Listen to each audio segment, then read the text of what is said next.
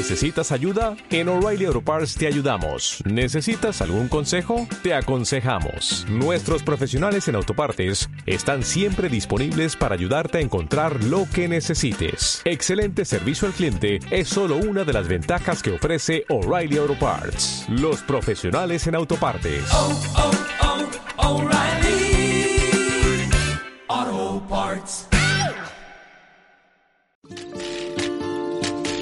En comunicación entonces con Vilma Ripoll. Ella es enfermera, es licenciada en enfermería, es referente del movimiento de izquierda eh, y también santafesina como alguien de esta mesa, ¿no? Así es. Bien. Vilma, cuéntenos, eh, desde acá la saludamos eh, Andrea, Vivi y Jorge. Cuéntenos eh, un poco lo que nos interesaba charlar. Usted estuvo en campaña, caminó la provincia, caminó eh, bastante. ¿Y cuál es su panorama? ¿Qué es lo que vio? ¿Cuáles son las urgencias que están apareciendo en este momento? No, creo que está todo agudizado porque por el resultado electoral. Creo que el resultado electoral agudizó el desastre que había y que no lo quisieron ver porque viven en un tupper, porque defienden sus privilegios o, o- y porque defienden los negocios con los grandes grupos de las corporaciones o con el Fondo Monetario, al cual le pagan, le acaban de pagar 1.900 millones para una situación desesperante como la que hay. Si la provincia, eh, la verdad, produce el 40% de la riqueza eh, nacional y tiene un pueblo empo- empobrecido y tiene un, un Estado que no garantiza ni siquiera los servicios esenciales a fondo. Entonces, este, la verdad, es, eh, Kisilov dijo que había dejado la, la provincia devastada, y, eh, Vidal, y si vos lo ves por los eh, resultados eh, en números del desastre, se profundizó, ¿me entendés? Entonces yo creo que no hay viviendas populares y entonces la gente toma como tomó en Guernica desesperada y para defender un lugar en donde iban a hacer la cancha de golf les dieron una paliza brutal.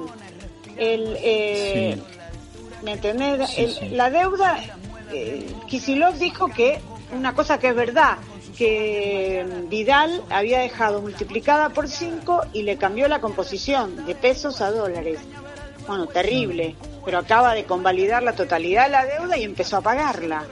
Entonces es una cosa que, que si no se pagaran los 1.900 se podrían eh, duplicar el presupuesto de salud, el de desarrollo social, en dos momentos en que tenemos pandemia y crisis social. Entonces es grave, es grave y es una situación que uno la percibe. Yo no sé, ellos la, la- la minimizaron, no la vieron, no vieron la magnitud, pero yo creo que no la ven porque se ocupan de otras cosas, no se ocupan de las necesidades urgentes de la gente. Cuando la, eso les agudiza frente a la televisión el desastre, como pasó en Guernica, le mandan a Bernie con la con la topadora. La, represión decir- como mano de la derecha, ¿no? Claro, ¿me entendés? Bueno, y entonces es muy difícil así, eh, de verdad para la gente. No, no tiene salida la gente. Siempre. Los niveles de pobreza, la pobreza entre los jóvenes, de 7 de cada 10, la, la situación desesperante, de, los pibes no tienen, porque un país que su juventud no tiene futuro, no tiene futuro como país, si vos lo mirás hacia adelante. ¿Y qué futuro tienen los pibes? Agarrar una moto y salir a hacer eh, delivery. ¿Y, y qué es lo Y, que.? y seguir viviendo en la casa de los padres, porque no se pueden ir, porque aunque te aunque hagas pareja y te quieras ir, no podés pagar el alquiler. Y ganando mucho menos que... Hola, ¿qué tal? Soy Vivi. Y ganando mucho Sí. menos que con cualquier delito que se pueda cometer, digamos. Bueno, por supuesto. Además la fiesta del delito en los negocios que vos, que vos ves que cada vez que salta uno está medio mundo eh, con las manos manchadas del, del delito. Entonces creo que se necesita de verdad un cambio profundo y no va a venir de la mano del nuevo gabinete. No va a venir de la mano de Mansur, que es un antiderechos reconocido, ni va a venir de la mano de Domínguez, que es amigo de los dueños de los agronegocios y de la, y de la iglesia, ni de la mano de Fernández, el gran amigo de Bernie. Claro. ¿Entendés? Entonces creo que eso, eso plantea una situación muy, muy compleja y, y- y no es que van a resolver los problemas tirando un poquito de platita, como dijo el ministro de Salud. No, no, sí, no, no se va a resolver tan fácil, porque ahora subieron el mínimo a, a 32 mil, pero recién se va a cobrar eso en febrero. El IFE 15 mil. Y, y desesperados dijeron, bueno, se terminó la pandemia, bajo los barbijos. Sí. La verdad, como dijo un amigo mío, si te dicen que, que te saques el barbijo, conseguite dos. Claro. Porque es verdad. Vilma, Lo hacen todo electoral, ¿entendés? Por eso indigna. La gente le indigna de que la educación la hayan utilizado electoralmente. Entonces uno le decía de- desde la ciudad, no, yo no, yo abro. Entonces ellos no, yo no abro. Al otro día medían y caía simpático que abrieran, entonces abrían. Y vos sabés lo que es abrir los colegios sin haber arreglado ninguno en la provincia. Sí, somos dos de los componentes, somos docentes y sabemos, conocemos un poco esa realidad y sí, a veces duele mucho. ¿Qué, qué No, es, no qué es lo que le pide o qué, qué escuchan ustedes? Digo, si hay algo que a usted y a, a su grupo de gente le reconocemos es que caminan el territorio, que escuchan. Y la pregunta es, ¿qué es lo que escucharon? ¿Qué les pedía la gente? ¿Cuáles eran las prioridades? Y el esencial es el trabajo. Porque la gente no es que, como dicen, que quiere vivir de planes. Por supuesto que quiere los planes, porque si no, ni vive. Va, si eso se llama vivir. Sí. Pero sí que creo que eso era lo esencial. La gente te decía, no te, incluso era tal el nivel de miseria que la gente te explicaba que antes, por lo menos, tenían changas. Y que con la changa más el plan podían más o menos encarar en una situación de pobreza máxima, por eso los valores dan que más de la mitad de la población está bajo la línea de pobreza, eh, resolver. Ahora, si vos te ibas a sectores de trabajadores, los digo porque yo recorrí todos los hospitales en la pandemia y estuve en esa, este, viste que yo soy enfermera además. Sí. Entonces, bueno, la, la gente te decía, no podemos trabajar en dos lados en pandemia para poder llegar a fin de mes. Vos sabés que la mayoría de las de la composición de los trabajadores de la salud son mujeres y muchas son jefas de hogar. Entonces, los salarios de los trabajadores de la salud, de los trabajadores de la educación, incluso de los estatales en general, todos debajo de la línea de pobreza, no es un, solo un problema de los sectores marginales o marginados. Yo creo que es, es grave, porque si no tenés que trabajar en dos lados y, hasta- y algún- los médicos trabajan hasta en tres lugares Sí. porque como tienen entre la guardia y situaciones de, de, de- de unas horas de trabajo en un lado y un consultorio en el otro, etcétera, trabajan en tres, cuatro, cinco lugares para llegar a fin de mes. Entonces es muy complejo, porque en realidad priorizaron otras cosas, priorizaron los negocios de, de las grandes empresas, a las empresas de, ener- de energía, de luz, les aumentaron el 30% de los subsidios. Y a la gente le sostuvieron todo con una inflación que se come todo, porque ahora ellos dicen que van a dar el salario mínimo y el IFE, pero de acá que lo cobren se los comió la inflación, Sí. porque cuando vos tenés tan poco ingreso, el grueso de lo que gastás es comida, y la comida es imposible, digo, yo la verdad que les recomendaría que vayan al supermercado y a la verdulería, porque, bueno, no a la carnicería no, porque ni voy. Pero No llegamos, no llegamos. No, yo te digo que no llegamos. Pero sí te digo que les recomiendo, los, les desafiaría a ir al supermercado y tratar de hacer algo con lo que gana el, el- el promedio de la gente y de la que trabaja. Imagínate el resto. De la que trabaja en blanco, bueno, sí, también ese reclamo está desde los sectores sociales de, de la economía de la economía social, digamos, las cooperativas y demás que no tienen un trabajo formalizado, también eh, hay un reclamo de no sentirse representados y no sentirse amparados. Claro, por eso la perspectiva no, no es que se va a cerrar esta situación de debilidad del gobierno y de, y de inestabilidad total del frente de todos, que, que, que no, para mí eso va a seguir estando, la crisis política no se cerró, aunque hayan en este momento eh, eh, hecho un intento con el nuevo gabinete y el otro los cambios en la provincia. En la provincia eh, vienen a jugar los, los varones del conurbano, mamita. ¿Entendés? Otra vez. Sí, Otra vez. por- todos los conocemos como son, ¿me entendés? Yo estuve como cuatro meses en el conflicto de los trabajadores del Arcade en San Miguel. Ajá. Y, sí- y citaron a uno de los de San Miguel a la porta eh, para que venga a integrar el gabinete. Terrible, no les importa nada. Cuatro meses de conflicto total de, los, de todos los trabajadores del Arcade denunciando el desastre que era y el desastre de los salarios y todo. Ni los recibió el intendente de San Miguel. Usted, Dice- usted estuvo, Vilma, esta semana en Madigraf, ¿verdad? Sí, estuve ayer. Bien, ¿y cómo, cómo vio si, si aparece esta cuestión de renacer de alguna manera con la organización social, si es cooperativa, cómo, cómo está viendo este tema? ¿Hay que está, movimiento o no? que hay una está hay mucho la verdad están ahorcados por las deudas de luz Claro. entonces si les van a dar el 30% de aumento de los subsidios a las a Edenor, a Edesur que roban a, a mano a cuatro manos ¿por qué no les reconocen eh, que no tienen que cómo se dice que no paguen la deuda de luz de la pandemia que como se dejó de imprimir casi prácticamente y es una eh, es una este, empresa gráfica me dirá Sí. Eh, ¿me entendés? ¿por qué no les perdonan la deuda? no no sucede eso ¿entendés? a ellos les encuentran excusas y todo entonces recién ahora acá la reunión que hicieron ayer es porque pensaron empezaron a, a pensar en reconvertir en serio entonces trajeron de China una máquina que en vez de hacer bolsas de nylon hace bolsas de papel y entonces intentar llegar al conjunto de, con, con el criterio incluso del cuidado del medio ambiente de llegar al- a, a sectores de los del inta- tratar de instalar la del comprar con bolsa de papel. Entonces con eso tener un- alguna posibilidad de volver a recuperar el salario. Eso contaron que había hacía meses que no sacaban un salario entero.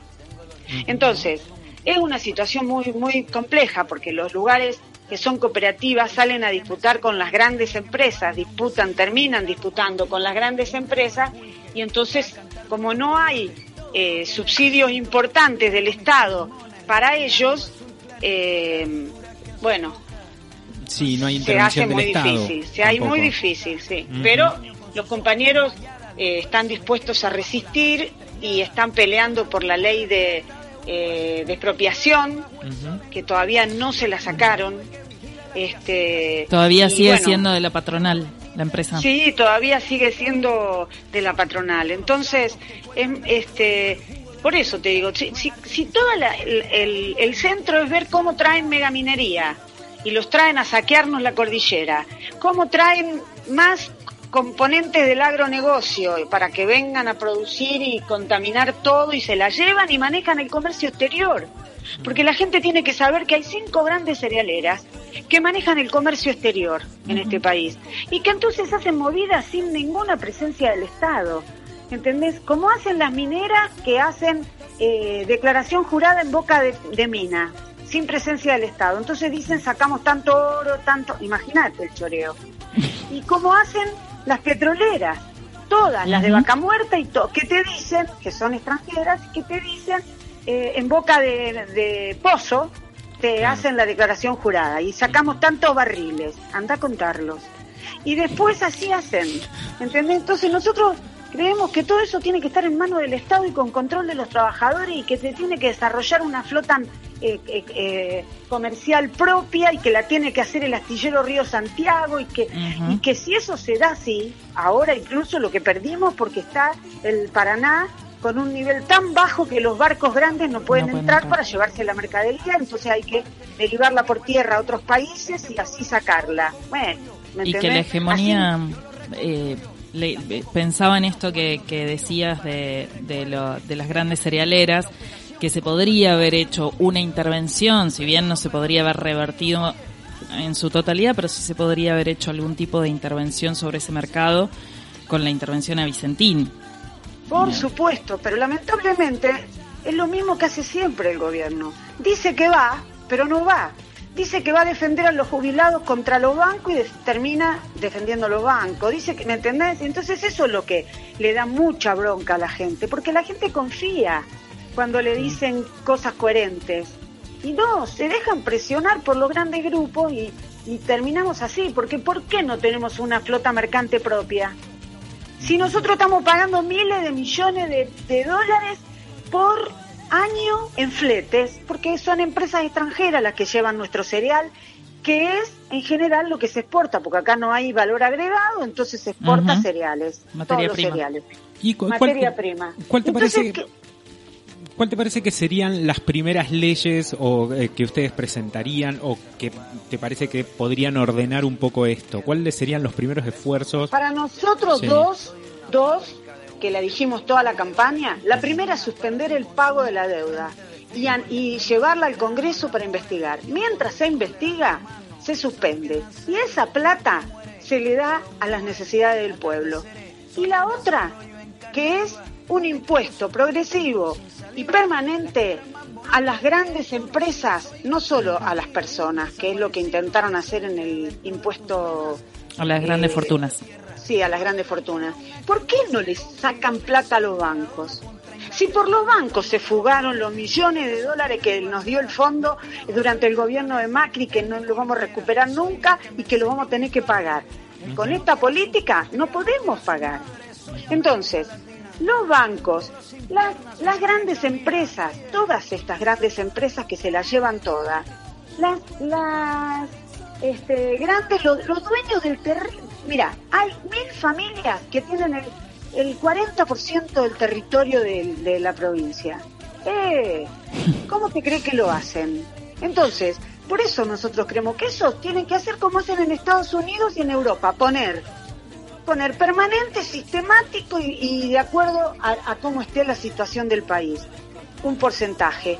Entonces, nosotros creemos que para eso tienen que poder, no les tiene que temblar el pulso. Y lamentablemente les tiembla el pulso como pasó con Vicentín. Eso es lo más notable. Entonces, se necesita un gobierno que que no le tiemble el pulso y que, y que priorice las necesidades de la gente, no que le tire limosna, porque no enojan más a la gente las limosnas, las del IFE y las del otro y las del el sueldo mínimo y todo, sí, y la gente en negro, la gran mayoría de los trabajadores en negro, la única posibilidad que tenés es recontra en negro y hacen lo que quieren, entonces da mucha bronca. Y eso pasa en todos lados, pasa el 9 de julio y pasa en todos lados. Los compañeros Darío, los compañeros me contaban, ellos son docentes, Sí. que, que los alumnos le dicen cuando están eh, terminando, les dicen, bueno, ¿y vos qué, qué, qué- qué perspectiva tenés? ¿Qué querés ser? Y te, y te dicen que la expectativa que tienen es ser policía, porque les dan un trabajo en blanco y un salario. Sí, sí, sí, absolutamente. Sí. Entonces, bueno, muchachos, hay que ponerse las pilas. Y ahí son zonas, el 9 de julio es una zona que tiene grandes extensiones de terreno eh, cosechado. Entonces, bueno, hay que equilibrar y no se puede gobernar siempre para los ricos. Y esto- Porque si no, explota. Y yo te digo, si ellos no cambian la política, si lo que, haces, eh, lo que hacen es recomponerse hacia la derecha, y si lo que hacen es eh, hacer un presupuesto donde van solamente va a ir todo para centralmente para porque cómo, para que la gente sepa cómo se paga la deuda de dónde sale la guita de la deuda sale del presupuesto de salud del presupuesto de educación del presupuesto de vivienda por eso eh, la- por eso el presupuesto de vivienda hicieron una subejecución espectacular este año. Entonces ese es el problema. Se paga con todos los derechos sociales. Y bueno, entonces tendrían que hacer que la gente decida. Decirle la verdad a la gente, no asustarla y decirle, ay, si pagamos, si no pagamos la deuda, nos van a cortar el crédito internacional. Si el único crédito que nos dan es para seguirle pagando. No nos dan un solo crédito interno, no viene ni una sola empresa que traiga trabajo. Si no, díganme quién vino que trae trabajo genuino. No, entonces, si, si el Estado no se pone las pilas, si el Estado no empieza a trabajar eh, la minería y no haciéndola eh, para saqueo y contaminación y muerte, que es lo que hace la megaminería, y además se llevan oro. ¿Y me podría decir para qué necesitamos nosotros el oro? Ellos lo necesitan, porque es la, moneda en la que invierten los ricos cuando hay inestabilidad eh, financiera. No, muchachos, tienen que cortarla. Nosotros necesitamos otra cosa y la tenemos que poder producir, producir sin, sin efectos este, tan, tan terribles para el calentamiento glo- global, porque vos lo tenés a mi ley que dice que el, el calentamiento global no existe, entre otras cosas, ¿no? que dice que no defiende este sistema y es el número puesto de defensa de este sistema Sí. Sí. y, y lamentablemente hay un sector de jóvenes que no ven ninguna otra posibilidad y que tienen mucha bronca con los privilegios de la casta política y que tienen mucha bronca con, con no tener expectativas que le creen. Pero dice que no existe el calentamiento global. Tendría que explicar qué es lo que pasa en el Paraná si no existe Claro. el calentamiento. O alguien se cree que alguien se tomó el agua. Porque son tan delirantes que capaz que hasta dice eso. Entonces, yo creo que es muy importante saber que tiene consecuencias graves, que todo, que el, que el cultivo extendido de soja después deja todo el territorio desértico, que hay que, que hay que discutir con la población qué tipo de, de agricultura tenemos que tener, cómo, quién dirige ese negocio, porque el hecho de que manejen el comercio exterior hace que ellos le pongan el precio a las cosas, a las comidas, a los alimentos, porque ellos qué hacen, exportan. Entonces cuando, como ellos deciden cuánto se exporta, las cinco cerealeras, cuánto se exporta y cuánto se queda, exportan cuando está bueno el precio, exportan mucho y queda poco, y entonces vale caro. Y nadie lo frena. ¿Cómo que nadie? ¿Cómo que van a manejar? Hay que nacionalizar el comercio exterior. Lo tiene que manejar el Estado. Porque si no, terminamos sin salida también en ese rubro. Y tenemos que producir nosotros y entonces dar trabajo, ¿me entendés? Porque si, si tenemos el, el, el astillero Río Santiago en La Plata parado, cuando en realidad es de los mejores del mundo, que produce hasta los barcos más complejos y que podríamos producir una flota mercante propia, que daríamos trabajo en el astillero, trabajo en cada uno de los barcos, trabajo en el puerto. Eh, si no hacemos así y todo el todo el único porque la verdad Cristina le, le dio en la carta para que tenga a, a- a- Alberto. Alberto. pero le dijo que traiga a Mansur y le dijo que quería dejarlo a- al ministro de Economía porque lo que hay que hacer es pagar la deuda. Bueno, entonces la gente tiene que saberse, eso lo digo con claridad. Y algún dirigente te dice que va a pagar la deuda y además va a considerar a los jubilados y a los sectores postergados y al- a, la educación y a la salud, te mientes. Y yo si tienen alguna duda los invito a que vayamos a recorrer los hospitales de la provincia de Buenos Aires, el que quieran elijan el que quieran. Y entonces van a ver que pasó la pandemia y que para resolver la pandemia pusieron camas y, y respiradores. Y no pusieron gente ni mejoraron el resto del edificio. El recurso Entonces, humano no se tomó en cuenta. Claro, entonces fue un des- los trabajadores, como pasa ahora, se ponen el hospital al hombro.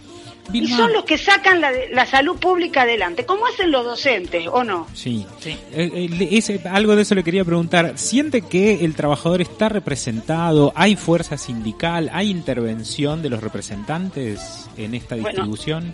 Si querés hablar de otro desastre. ah, no. ¿Tiene otros 20 Hablamos- minutos, Vilma? No, pero esto creo que menos, porque la verdad, el, eh, están durmiendo la siesta. Y la verdad que, que es terrible, porque los que van a poner... Y ahora no tienen, ahora por ejemplo Kisilov, la papa de Kisilov es por la misma plata, porque seguro que no les van a dar ninguna situación de, salarial o de, o de licencias especiales. A los docentes vengan los sábados y vengan el otro turno y ahora va a resolver el problema. Así hacen.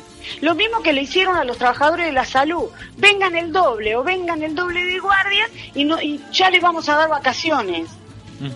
Claro. Y, y no les aumentaron y les aumentaron una miseria. Los sueldos de, los- de la primera línea de salud sigue estando debajo de la línea de pobreza Y de los sumaron el trabajadores. estrés de este de esta multiplici- de esta Sí, pusieron la trabajo. vida, ¿me entendés? Claro. Porque se murieron también en la pandemia.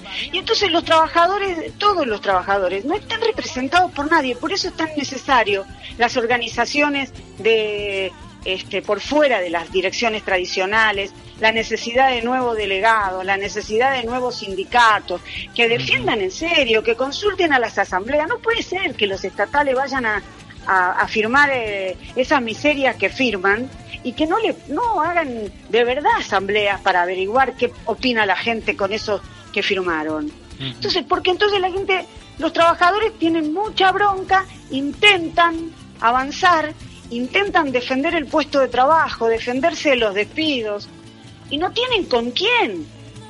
Sí, Claro. nosotros desde la izquierda vamos, los acompañamos y trabajamos y aportamos en los lugares donde tenemos compañeros para que se organicen los trabajadores por fuera de la burocracia sindical. Pero no es fácil, porque vos vas al Ministerio de Trabajo y en el Ministerio de Trabajo de cualquiera de los que sean, de nación o de provincia, este, ellos no defienden a los... va- Vas a morir ahí, no, no defienden a los trabajadores, defienden a las empresas. Bueno, Vilma, nosotros habíamos pactado estos 15 minutos, se nos fueron un poco más. Eh, le agradecemos mucho, le contamos que la semana pasada tuvimos a Darío, que usted lo nombró, lo tuvimos a Darío acá en el piso, él nos Que dijo... hicimos bueno, una muy buena elección con Darío, con, con Micaela Bustos, con Máximo, eh, Máximo Agostinelli. Nuestro candidato a senador provincial. Hicimos, la izquierda hizo una muy buena elección nacional. Y vamos a hacer una mejor y llamamos a la gente que se anime a cambiar, que se anime a votar distinto, que acompañe a la izquierda, que nosotros no tenemos las manos atadas a ningún sector empresario, no tenemos no le debemos nada a nadie, como digo yo, y nos vamos a enfrentar lo que haya que enfrentar y vamos a, a- a denunciar lo que haya que denunciar desde adentro de las cámaras. Y que esta es una elección de diputados y de y entonces que tienen que darle la posibilidad, darnos la posibilidad a la izquierda de estar con muchos diputados adentro de las cámaras para poder incidir directamente sobre las resoluciones que, que están pendientes y que van a tomar. La comprometemos después del 14 de noviembre, si quiere conversamos otro ratito, ¿le parece? Sí, como no, y un abrazo a la gente de 9 de julio, que me recibieron muy amable cuando estuve recorriendo, seguro voy a volver, así que espero verlos. Bueno, y entonces, sí, vos sabés que creo que los compañeros se merecen que uno vaya y, y refuerce y, y todo lo que se pueda, porque nosotros hacemos todo a pulmón, porque así son nuestras campañas, porque las hacemos como las hace la gente, que cuando se pone un objetivo, eh, en realidad deja todo en, en pos de ese objetivo. Eh, lo que tiene y lo que no tiene. La, la- así hacemos la nosotros. recuerdan con cariño acá, Dilma. Bueno, muchas Mm, gracias, Así que muchas gracias. La esperamos si viene un sábado, tiene todo el tiempo acá en el piso de la radio para usted. ¿eh? Ay, bueno, ¿cómo no voy a tratar? O iré el viernes y me quedaré para el sábado, una cosa así. Bien, Bien, bien ahí. Bueno, la esperamos entonces. La esperamos y muchísimas Bueno. gracias por esta comunicación y gracias a Yelén también que nos facilitó esto. No, sí, muchas gracias y un abrazo a los compañeros y a la gente decirles que muchas gracias por haber votado, haber confiado. Son laburantes, la tienen clara. No, nadie les tiene que ir a contar cuál es la situación de las escuelas, ni la de los hospitales, ni la de los barrios, como ustedes, que también son laburantes, no solo periodistas. Un abrazo grande. gracias. Abrazo No, grande. un abrazo. Hasta pronto. Tú no puedes comprar las nubes, tú no puedes comprar los colores, tú no puedes comprar mi alegría, tú no puedes comprar